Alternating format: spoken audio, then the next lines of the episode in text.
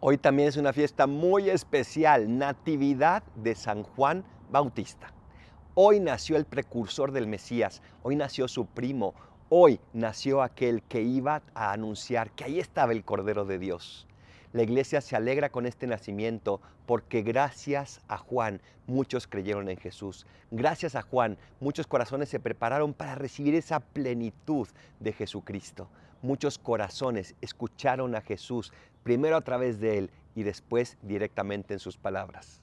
Tú y yo estamos llamados también a ser esos Juanes Bautistas que preparan el corazón de los demás, no para que escuchen nuestras palabras, sino las palabras del mismo Jesús. ¿Te animas? Soy el Paradolfo. Recen por mí, yo rezo por ustedes. Bendiciones.